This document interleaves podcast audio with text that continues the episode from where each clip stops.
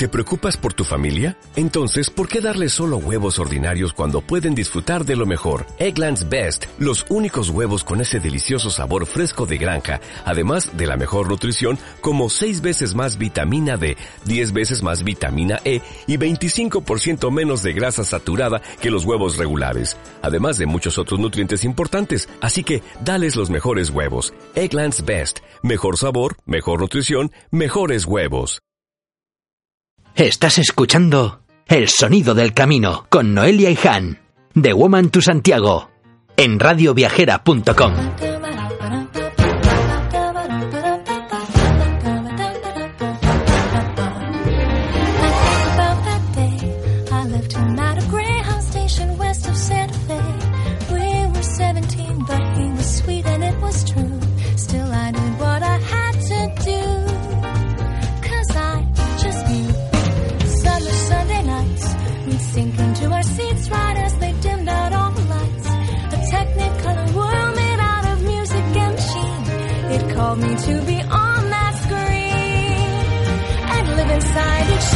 Hola peregrinos, bienvenidos a un nuevo episodio del Sonido del Camino, un programa de Radio Viajera hecho para viajeros con deseos de conocer el Camino de Santiago por dentro y por fuera, sin perderse el más mínimo detalle.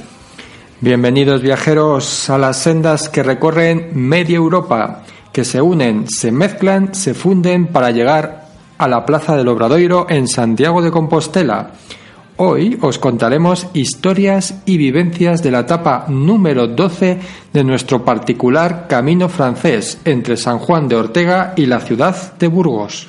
Seguimos caminando de nuevo por las tierras de Castilla, donde el camino no parece tener fin en un horizonte cada vez más y más lejano. Pero todo llega para el peregrino, que aplica voluntad y buena parte de su amor propio. Una etapa sencilla donde solo la Sierra de Atapuerca nos saca repentinamente de las llanuras de los inmensos campos de Castilla, que ya decía Machado y con toda razón del mundo, Estoy seguro que a su manera los hermanos Machado algo de camino recorrieron, mochila, papel y lápiz al hombro. La etapa de hoy solo tiene una pequeña muesca en el camino, en forma de alto en la Sierra de Atapuerca. Eso sí, con unas estupendas vistas de 360 grados a todo cuanto nos rodea, lo que se nos viene encima y lo que se y lo que dio de sí el camino pasado, las anteriores etapas. Como fieles seguidores de nuestro conocido camino, hemos seguido guardando en el baúl de los recuerdos numerosas vivencias que vamos a pasar a relataros, aquí en el sonido del camino.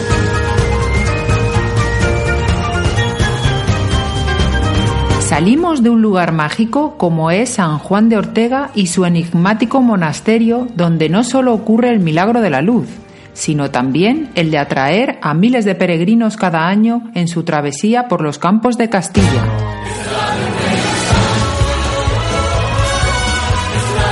Cruzaremos por vías históricas del camino francés, como es en nuestro caso de hoy Atapuerca, cuna de batallas dinásticas por los reinos pujantes de España, pero también de la civilización más antigua de Europa.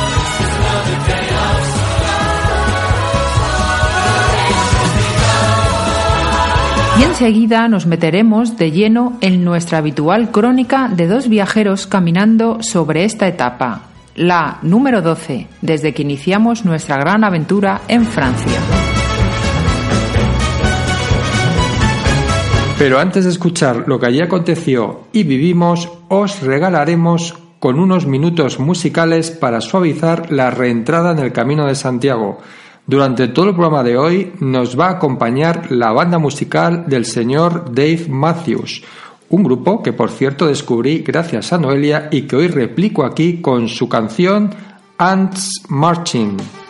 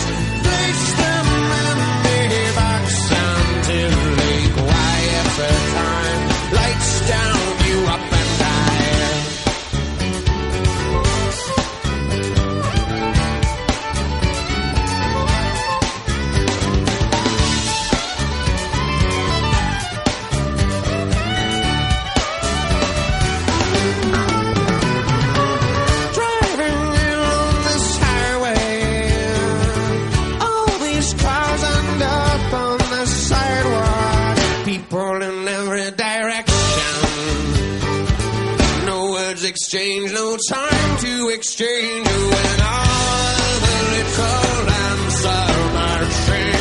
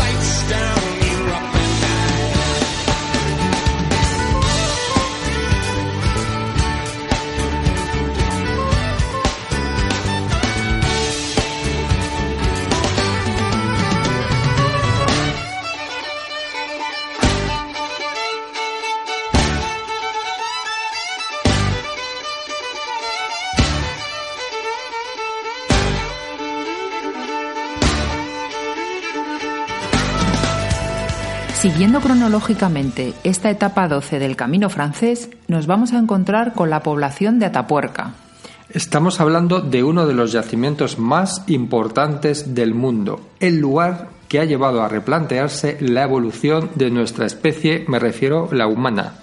Así es, este lugar tan cercano al Camino de Santiago ha aportado una nueva visión sobre el árbol familiar del hombre como especie. Es tal la importancia de los restos encontrados en Atapuerca que estos han merecido su declaración como Patrimonio Mundial desde 1997, creo recordar, honor que como ya sabéis comparte con el Camino de Santiago francés. Sin embargo, pocos peregrinos caen la cuenta de otro hecho histórico, quizá este no tan relevante para la historia de la humanidad, pero sí para comprender la evolución de los reinos y regiones de la España moderna. Y es que poco antes de llegar a Atapuerca pasamos junto a un dolmen que recuerda la muerte en batalla en el año 1054 del rey navarro don García de Nájera, aquí muy cerca en el campo de la Matanza. Aquí el emergente ejército castellano y leonés de Fernando I derrotó a las huestes navarras de su hermano García, que murió en la batalla. Cuenta la épica histórica que entre las disputas territoriales, traiciones y rencillas familiares, el rey García enfermó y fue visitado por su hermano Fernando, al que por cierto intentó matar. Qué desagradecido. Pero Fernando, avisado, escapó, no sin poca dificultad.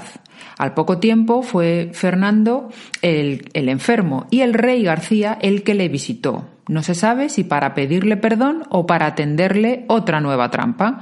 El caso es que el rey castellano encerró a su hermano en el castillo de Cea, pero éste escapó hacia Navarra.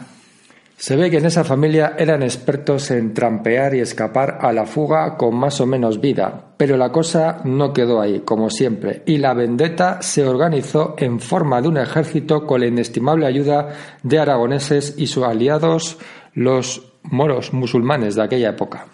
Durante la batalla que ineludiblemente se produjo, Fernando dio orden expresa de capturar vivo a su hermano, pero fue desobedecido y un tal Sancho Fortún mató al rey de Navarra en batalla.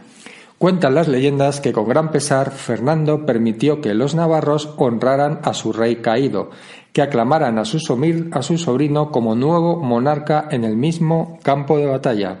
El rey García, como ya sabéis, fue enterrado en el bellísimo panteón de los reyes del monasterio de Nájera e incluso el mismísimo rey Fernando acudió a sus funerales.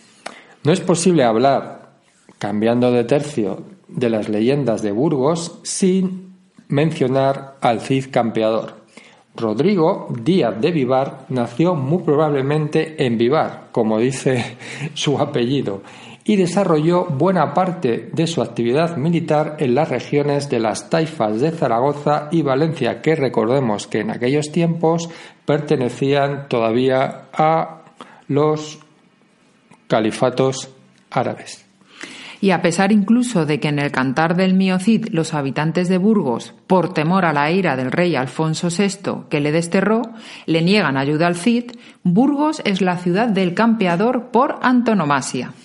En tiempos de Rodrigo y del rey Alfonso VI, aquel rey que le desterró, la villa de Burgos tenía aproximadamente unos 2.000 habitantes y había dejado de ser una plaza fronteriza para convertirse en una emergente villa comercial gracias sobre todo a nuestro viejo conocido Camino de Santiago. Actualmente existe una ruta que recorre los lugares que aparecen en el cantar y algún otro igualmente épico. Tras atravesar el arco de San Martín y a los pies del castillo se alza el solar del Cid, con un sencillo monumento a su memoria. En nuestra memoria queda y también la tradición que enmarca en la iglesia de Santa Águeda la legendaria jura de Santa Gadea, en la que el Cid obligó a todo un rey como Alfonso VI que jurar que no había participado en el asesinato de su hermano el rey Sancho.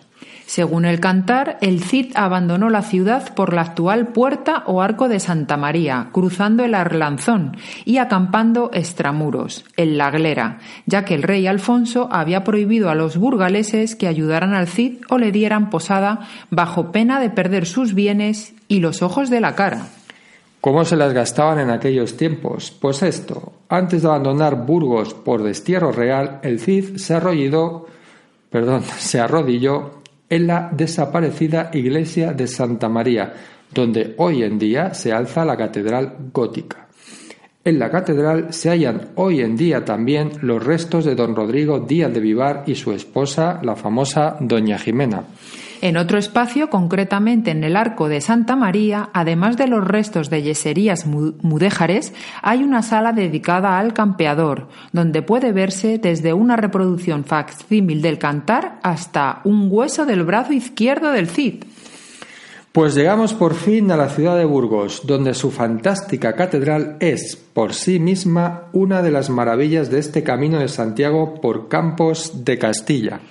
Dentro de la catedral se esconden rincones y leyendas ocultas que pocos peregrinos conocen y que bien merecen la pena desempolvar. Así que vamos a contaros aquí una de ellas, y es la del popular Papa Moscas, esa entrañable figura que abre y cierra la boca cuando el reloj, el reloj de la catedral da las horas. Este poco agraciado personaje, por no decir feo, que precisamente destaca por ser el contrapunto de la belleza del edificio, pues este personaje alberga una romántica leyenda. ¿Quién lo diría? El rey Enrique III el Doliente acudía a la catedral a rezar de incógnito casi todos los días, ya que su devoción cristiana formaba parte de su vocación como monarca. Pues un día de estos que se encontraba en su habitual rezo, arrodillado frente al altar, descubrió el bello rostro de una dama que estaba arrodillada en oración frente a la conocida tumba de Fernán González.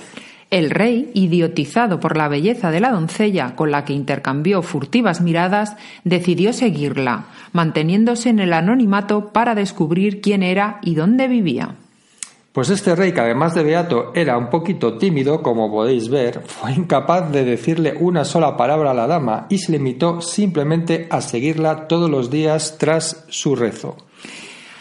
Si la montaña no va a Mahoma, pues ya se sabe. Así Mahoma que ella... la montaña. Así que ella decidió dar ese primer paso de forma disimulada, ya que en aquella época que las mujeres se dedicaran a hablar con los hombres no estaba demasiado bien visto. ¿Y qué hizo la dama? Pues al cruzarse con el rey dejó caer disimuladamente su pañuelo como quien no quiere la cosa. Claro está que el monarca acudió presto rápido a recogerlo del suelo, pero se lo guardó en el pecho y le entregó a cambio uno suyo, sin dirigirle en ningún momento la más mínima de las palabras. La bella mujer, sorprendida por la acción del rey y confundiendo vergüenza con desprecio, se dio la vuelta compungida y se dirigió hacia la puerta de salida, donde, presa del despecho, lanzó un profundo lamento. Un profundo y desgarrador lamento pues el avergonzado rey se dirigió de nuevo al día siguiente a la catedral a seguir con su rezo y su ritual de seguimientos. Pero ese día No había nadie en la tumba de Fernán González. Preso del pánico, el rey la buscó por toda la catedral mientras en su corazón resonaba el desgarrador lamento de la joven. Salió a buscarla y se dirigió a la casa a donde la había seguido cada día. Allí descubrió que la que antes era una casa normal, con signos de vida y de la rutina diaria, se encontraba ahora en un miserable estado de ruina y abandono ventanas rotas, puertas desencajadas de los godnes, como si hubiera pasado mucho, mucho tiempo desde que alguien vivió allí por última vez. Se me están empezando a poner los pelos como escarpias.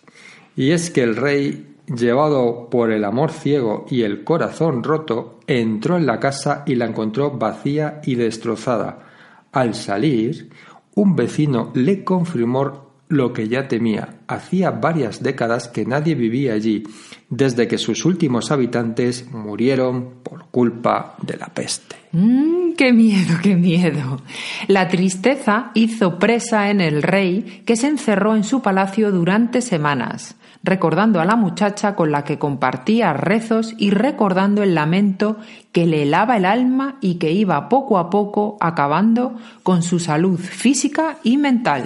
Pues esto, que los médicos lo obligaron, hicieron muy bien a salir de palacio y divertirse, pasear por la ciudad, sus alrededores, para que recobrara la salud y se quitara así la muchacha de su mente. Pero el rostro de la mujer no se iba de su cabeza, y una tarde, mientras permanecía absorto en el recuerdo, el rey se perdió y no pudo encontrar el camino de vuelta. La noche le sorprendió dejándolo solo y aturdido. Unos extraños ruidos que atemorizaban al joven monarca empezaron a oírse. Seis enormes lobos salieron de detrás de unos arbustos, amenazadores y con hambre de carne humana. Se dispusieron a atacar al rey que, a duras penas, consiguió defenderse de las bestias haciendo uso de su espada a mandoblazos. Y el cansancio empezó a hacer mella en él, y los lobos iban poco a poco comiéndole terreno. Tan solo era cuestión de tiempo para que los animales devorasen a un agotado monarca sin fuerzas para defenderse. En esas estaba el monarca cuando un lamento desgarrador rompió el silencio de la noche. Y el- Era el mismo lamento que escuchó en la Catedral de Burgos y que puso en fuga a las bestias que huyeron aterradas. Ahí, frente a él, estaba otra vez la joven, la bella joven con la que rezaba el laseo burgalesa, pero el rostro de la mujer era blanquecino y cadavérico, con unos ojos hundidos y la boca inexpresiva que apenas se abría para seguir emitiendo sus lamentos. Pues esto, el rey armado de valor se dirigió hacia ella con la intención de protegerla y besarla, pero ésta le apartó y le dijo Te amo porque eres noble y generoso. En ti amé el recuerdo gallardo y heroico de Fernán González y el Cid, pero no puedo ofrecerte ya mi amor. Sacrifícate como yo lo hago. Tras pronunciar estas palabras, la dama cayó al suelo, apretando con su mano el pañuelo que le había dado el rey. Este pasó la noche haciendo la compañía hasta que al salir el sol volvió a la ciudad. Allí mandó a un artesano de origen morisco, por cierto, la construcción de una figura que recordara la belleza de la joven y el amor que sentía por ella para poder recordarla cada vez que fuera a la catedral a rezar. Dispuso que la figura se colocara encima del reloj veneciano que se encontraba en el lateral del portal de Santa María y que hiciera que cada vez que sonaran las horas la figura emitiera un lamento como el de la dama. Pero la torpeza del artesano o la propia historia negra de la dama hizo que la figura realizada fuera un ser grotesco con barba y bigote y que al toque de las horas lanzara en vez de un lamento una especie de graznido que se convirtió en el hazmerreír de todo el pueblo.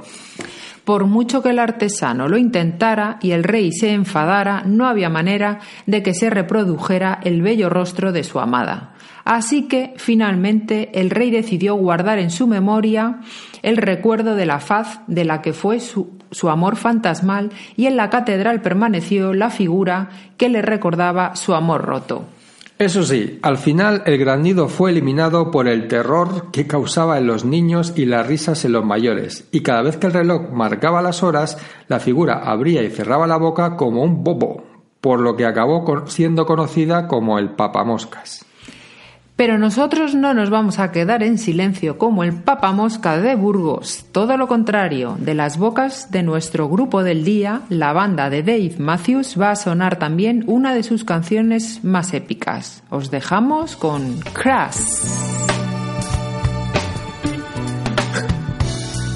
crazy how it feels tonight. Crazy how you make it all alright, love.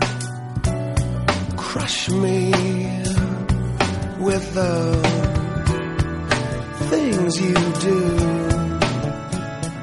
and I do for you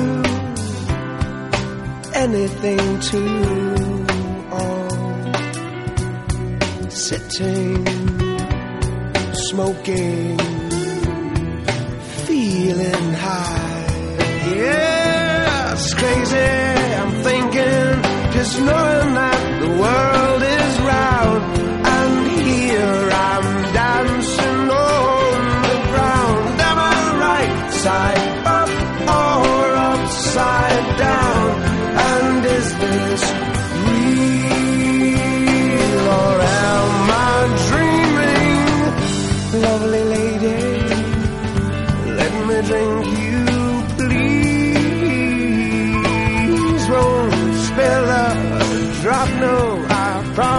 you. Lying under the spell you cast on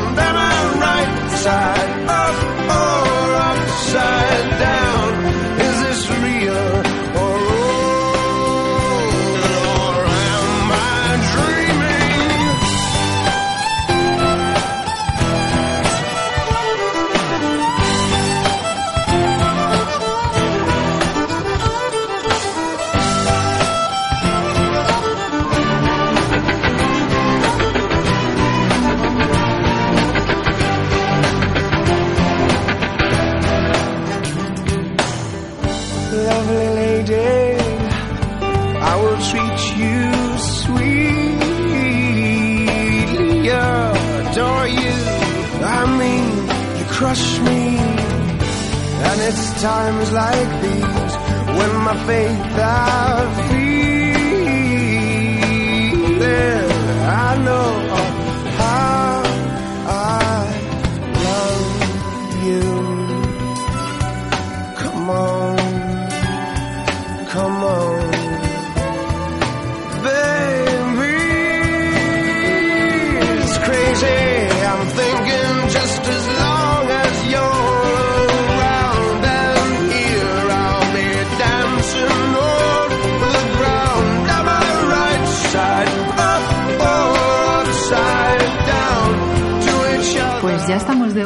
para contaros nuestra aventura de esta etapa 12 desde San Juan de Ortega a Burgos.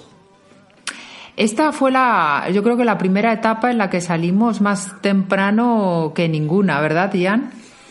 Pues sí, salimos cuando el sol todavía no había asomado ni uno de sus rayos y la verdad es que no se veía nada. Era noche, noche cerrada. Menos mal que en el pueblo de Ortega, donde está enclavado el monasterio, sí que hay algunas lucecillas, ¿vale? Al salir del pueblo, que te orientan más o menos por dónde puede salir el camino. Pero bueno, Bueno, tampoco tienes pérdida porque es una carretera que acaba en un camino que te mete en un bosque para llevarte Claro, no tienes pérdida hasta- por un camino que te meten en un bosque, pues suena fatal.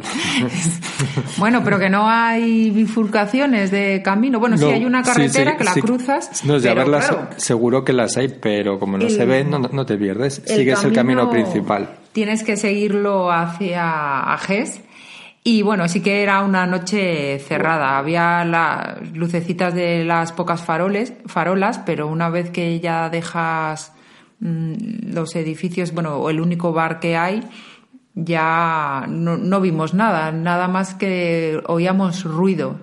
Y era de una peregrina que estaba con linterna en la cabeza y yo creo que tenía como un poquillo de... estaba desorientada, yo creo que no sabía muy bien por dónde ir y al vernos pues se unió a nosotros y siguió Así es, efectivamente. Woman to Santiago como faro de peregrinos de nuevo. Y bueno, nos adentramos en el bosque y arriba, antes de bajar a Ges, admiramos un nuevo amanecer en el camino de Santiago. En Ages nos paramos para desayunar porque habíamos salido sin nada en el estómago. Bueno, sí, con agua en el estómago porque en el, en el albergue de San Juan de Ortega Hay hay una maquinita de, de café con algún bollo industrial que puedes tomar para ese pequeño chute de, de azúcar que te sirve para arrancar por las, por las mañanas y no dormirte. Y sí, allí en Ajes pues encontramos una taberna muy, muy chula, la verdad, porque el edificio exterior aparentaba una vieja taberna medieval con sus eh, vigas de, de madera a la vista y su ladrillo que parecía adobe también a la vista, muy bonita. Y por dentro la verdad es que tampoco desmerecía absolutamente nada. Estaba decorada con mimo, con gusto, era pequeñita, con varias alturas. Y nos atendieron con, como siempre en el camino, como casi siempre en el camino, por aquellos que creen en el camino y lo cuidan, pues con, con- con gratitud y con, con mimo. Mm. La verdad es que sí, lo que comentabas del exterior de la casa, lo cierto es que en Ajes hay, es muy pequeñito, pero tiene mucho encanto. Todas las casitas son muy bonitas. De hecho, hay peregrinos, y nosotros encontramos peregrinos que habían dormido en, en el albergue de Ajes y nos habían quedado en San Juan de San Juan de Ortega. Ortega, en el monasterio. Y entendimos por qué. Había, había desde luego mucho más recursos en cuanto a poder cenar, poder elegir, en definitiva, entre varios locales. Y también había buen ambiente, era algo más civilizado, pero a mí me gusta sinceramente el, el ambiente que había en, en San Juan de Ortega, mucho más eh, personal, con más carácter y desde luego con más resonancia histórica que, que Ajes. Bueno, y esta taberna tenía además un nombre peculiar, el alquimista. Que nada tiene que ver con Paulo Coelho su, y su libro, El peregrino de Santiago, ¿no? Sí. Le preguntamos al dueño y nos dijo que no tenía nada que ver. Seguramente el dueño, el antiguo dueño sería alguien que intentaba encontrar la piedra filosofal. No sé si lo logró, creo que no, porque no, si no, no montaría un local y estaría en otros, en otros lares o recorriendo caminos. Y ya, bueno, a la salida de Ajes te encuentras sobre el río Vera un puente muy bonito, pequeñito, de piedra, que además eh, es obra de, de Juan de Ortega. De San Juan de Ortega, efectivamente. Que ya conocemos su historia. Este hombre, pues, eh, a, pas- a pas- a- a- a pesar de que es, bueno, a pesar no, eh, es, es eh, patrono de, Santo Domingo. no, es patrono de, de los ingenieros de caminos y discípulo de Santo Domingo de la Calzada. Y este, este pequeño puente, aunque es, aunque es medieval, me recuerda en estructura y en forma y en tamaño al, al puente romano que, que disfrutamos del camino primitivo en, en un pueblecito en Ferreiras, una etapa que va entre, entre Lugo y, y Ferreiras precisamente, que luego acaba en, en Melide, en el, en el camino francés. Por cierto, hemos escrito el último post del blog de womantosantiago.com es sobre el camino primitivo y hay una foto concretamente de este puentecito. Así que os invito a que leáis el post y si queréis descubrir este puente lo podéis ver. Pues muy bien, y luego a partir de ahí una vez cruzado el río Vera por este, por este puente, que por cierto, peregrinos, si vais por allí, eh, Es cruzar fácil. ese puente, porque la mayoría de los peregrinos que vimos en aquel momento Sigue pasó la de, carretera. pasó de largo el puente siguiendo la carretera que aparentemente es más cómoda y olvidó de cruzar ese puente y ese puente es el que cruzaron peregrinos desde tiempos inmemoriales gracias a la calzada que es tanto Santo Domingo como San Juan de Ortega pues eh, culminaron. Y ya de allí, pues vas hacia Atapuerca. Antes te encuentras el dolmen que hemos mencionado en la sección de leyendas, en el que se recuerda la batalla y la muerte de don García I de Nájera. Que era un rey navarro. ¿Os acordáis del monasterio de Nájera? ¿Os acordáis de que hablamos de un mausoleo? Bueno, un mausoleo. Eran las tumbas de, los primeros reyes de Navarra y de los últimos también. No están todos, pero sí los más importantes, que era una auténtica maravilla y que había una cueva donde encontramos eh, la talla antigua de una virgen con su niño. Pues allí, pues allí está este rey. Eh, llegamos a Atapuerca y lo pasamos rápido. No nos detuvimos en el Museo de la Evolución porque estaba cerrado. Era muy temprano y Esto es lo que tenemos los peregrinos, que podemos encontrar las tabernas abiertas, pero los museos eh, cerrados. Y ya a esas horas em, el sol brillaba radiante y rápidamente pasó el frío del amanecer.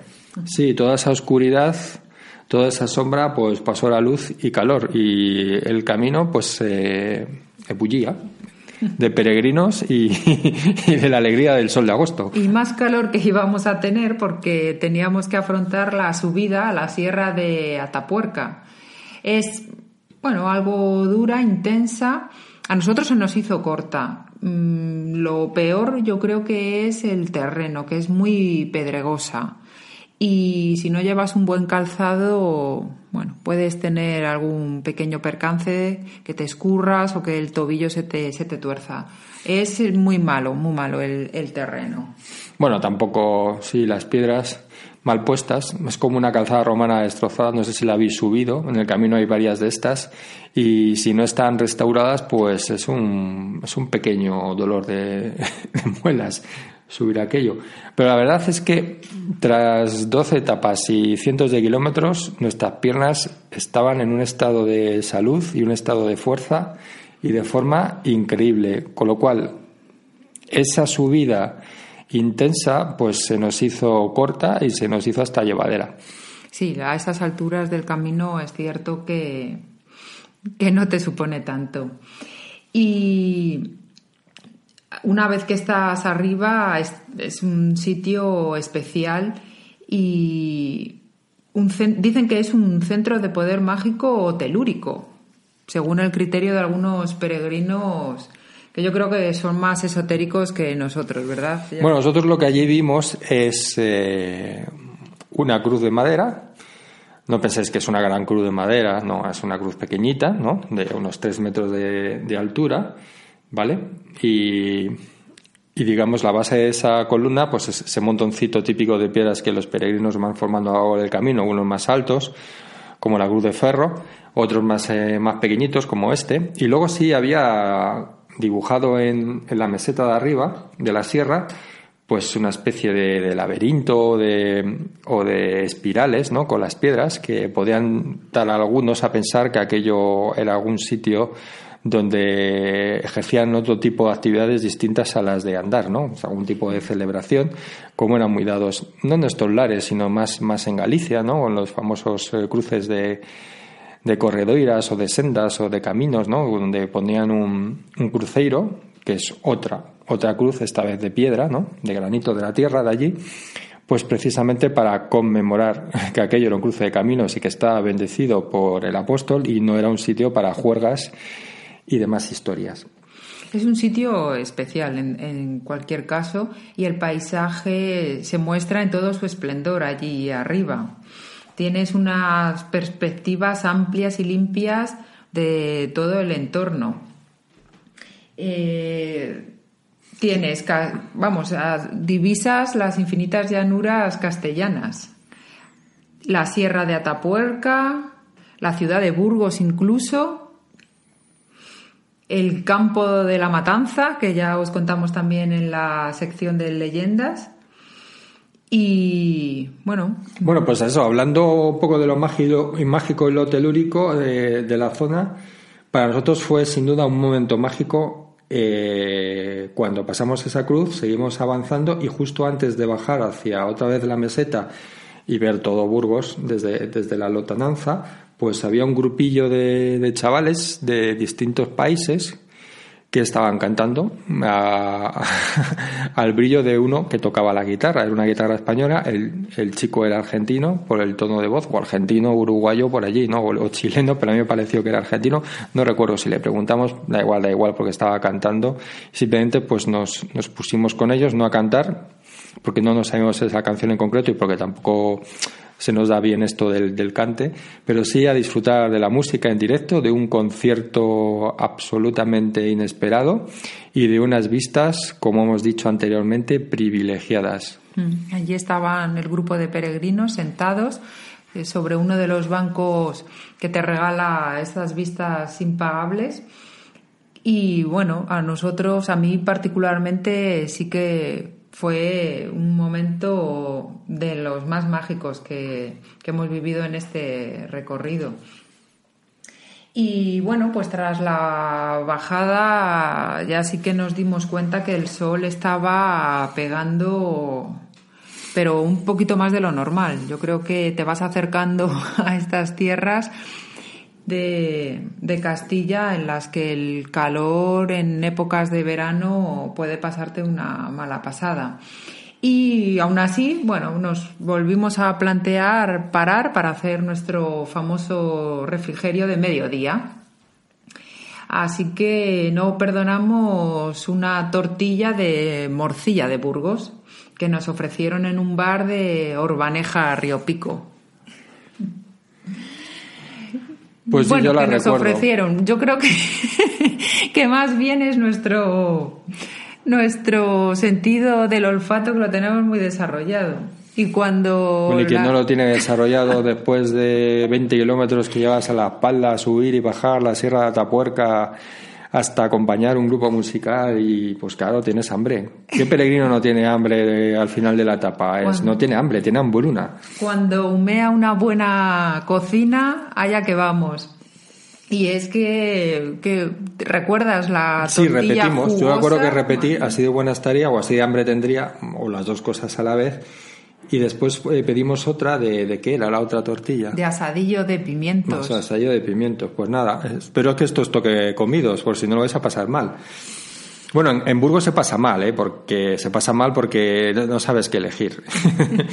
te vas a una taberna, te vas a otro barecillo, te vas a, a cualquier sitio donde los pinchos están sobre la bandeja y es una maravilla. El problema es ahí es elegir, no, no comer. Y en Orbaneja, yo creo que también es un punto en el que se debe parar porque puedes decidir si sigues la, el final de etapa hasta Burgos por Villafría y sus casi cuatro kilómetros de polígono industrial o desviarte a Castañares. Esta alternativa te alarga la etapa un poco, pero sin duda merece... Poquito es un, un kilómetro, pero merece la pena porque ese kilómetro no te das cuenta que lo has que te lo has comido por una sencilla razón, porque vas por la vera de un río, ¿qué río es? El Arlanzón. El Arlanzón, es el río que acaba justo en, en el arco de Santa María, que era la antigua puerta de entrada a la ciudad por la antigua muralla de, de Burgos, que Burgos, como toda ciudad medieval, era una ciudad amurallada, ¿no? Sí, eh, vas, sí, lo vas sí, dejando a tu derecha, sigues la vera del río y luego una vez que llegas al casco antiguo de Burgos Ostras, puedes pero antes de llegar al casco antiguo, acuérdate que había unas playas que eran artificiales, pero estaban hechas con, con arena, con arena fina, que daban al, al río, una, una parte del río Sí, que era como un- era lagunar, era un río, un remanso, tranquilo, sin apenas corriente, donde te puedes bañar perfectamente. De hecho, había, Había unos niños. había unos niños bañándose como si fuera eso una playa de, del Caribe. o sea, que es que en agosto y hace calor y lo va a hacer, pues ahí pues, podéis poneros o lo lleváis puesto Sí, o al menos o refrescar simplemente os descalzáis y refrescáis los pies, que viene muy bien. Pues eso, luego puedes acceder al casco antiguo por cualquiera de las puertas. Nosotros lo hicimos por el arco de Santa María. El arco de Santa María, recordad que es aquel por el que salió el Cid cuando lo desterraron al hombre. Y bueno, pues una vez que lo cruzamos fuimos directos a la catedral para dar por finalizada nuestra aventura de 13 días por el camino francés. Así que hoy allí, bueno, para nosotros tocaba celebrar, celebrar como si hubiéramos, como si estuviéramos en la misma plaza del Obradoiro. De Bueno, la verdad ¿no? es que la, la plaza de la catedral de, de Burgos no, vamos, no desmerecen nada si la comparas, que no tienen comparación por dos catedrales distintas. Pero la verdad es que tanto una como la otra son verdaderas joyas del camino de Santiago y de la humanidad, porque son patrimonio ambas, por cierto. Y además, pues bueno, nos, nos tomamos un par de días allí, primero para visitar la, la catedral por dentro, que hay una guía, que puedes, entras por un lateral y visitas toda la catedral con toda tranquilidad, que merece muy mucho la pena, porque es, para mí es la catedral más bonita, más pura, más gótica de toda, de toda España, por encima de las muchísimas catedrales que tenemos en España y que todas son dignas de, de visita y de alabanza. Pero a mí la catedral de Burgos, para mí, tiene incluso más encanto que la propia catedral de Santiago de Compostela y eso que es mucha catedral también, por el significado que tiene para todos los peregrinos.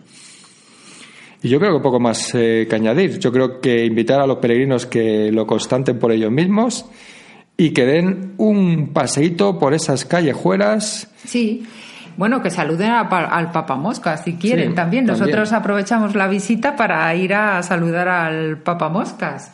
Y por supuesto, callejear, eh, visitar el albergue de peregrinos, que es un albergue que yo creo que ahora se encuentra en un edificio nuevo, con un patio. Bueno, hay pero parte, bueno, una parte nueva, es grande, y una parte más antigua, y desde allí puedes ver los tejados de la catedral. Está un poquito más alto que la catedral, no más alto que los pináculos de la catedral, porque eso sería subir mucho, pero sí tienes unas buenas vistas de la catedral por la calle a la que está adosado. Y nosotros también subimos al castillo, que te regala unas impagables vistas de la ciudad y de las próximas etapas del, del camino. Casi puedes ver el final de la etapa Burgos-Hornillos.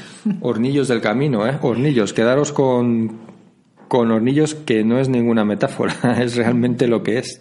Mucho calor en, en verano. Así que desde allá arriba podéis elegir entre seguir camino o descansar y postergarlo en otra oportunidad para tiempos mejores o climas más Allí en Bu- benignos. allí en Burgos fue lugar de, de reencuentro con, con viejos compañeros de camino desde San Jan.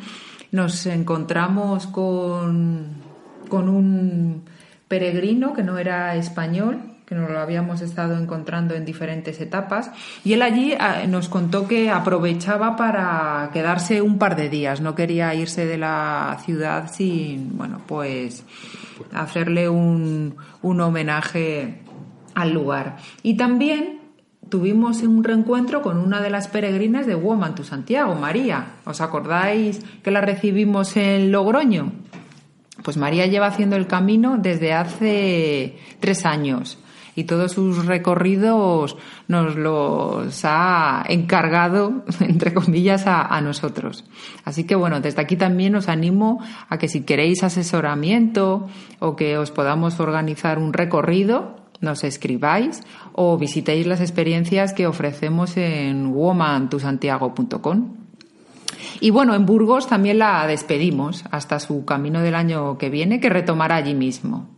Y bueno, hablando de despedidas, parece que ya toca despedirnos a nosotros. Sí, porque tenemos una horita de programa que ya hemos prácticamente finalizado, así que vamos con nuestro habitual respiro musical en compañía, como todo en este programa de hoy, de la banda de Dave Matthews y su bonita propuesta The Space Between. The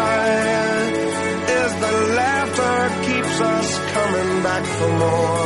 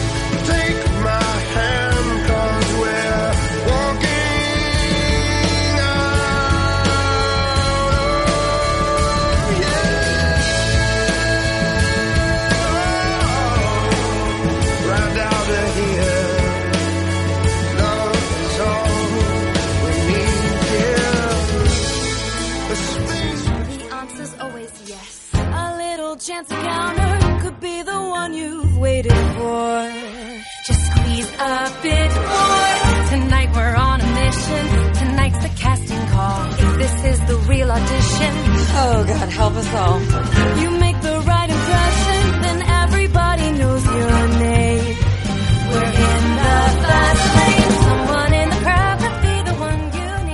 Y al fin en Burgos, tras 12 etapas desde los mismos Pirineos franceses, atravesando tierras de Navarra, La Rioja y Castilla. Cientos de kilómetros acumulados bajo nuestras botas. Y queremos más, queremos más. Más y más, como la canción de la Unión. Vamos, peregrinos, hasta el final de las tierras conocidas, porque la tumba del apóstol no es el final, os queda Finisterre, y después hay mar para seguir nadando. Detrás de estos micrófonos que traducen nuestras voces en ondas sonoras que viajan a través del Camino de Santiago, decimos adiós a esta serie de capítulos dedicados a nuestro viaje por el camino francés desde Saint-Jean-Pied-de-Port.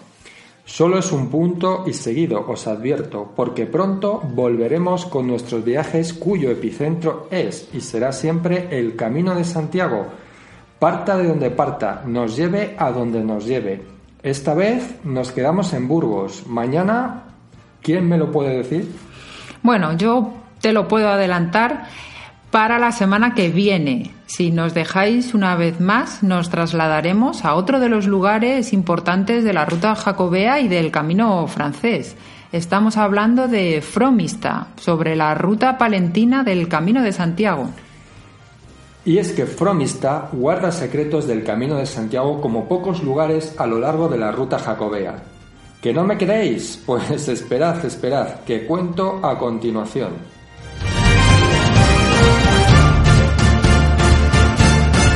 Porque Fromista es la llamada Villa del Milagro, así que no veo razón en contra para no experimentar en mi propia carne los milagros que tenga bien la población para experimentarlos conmigo misma. Alguno experimentamos, que no lo creéis, yo sí, y además juego con ventaja.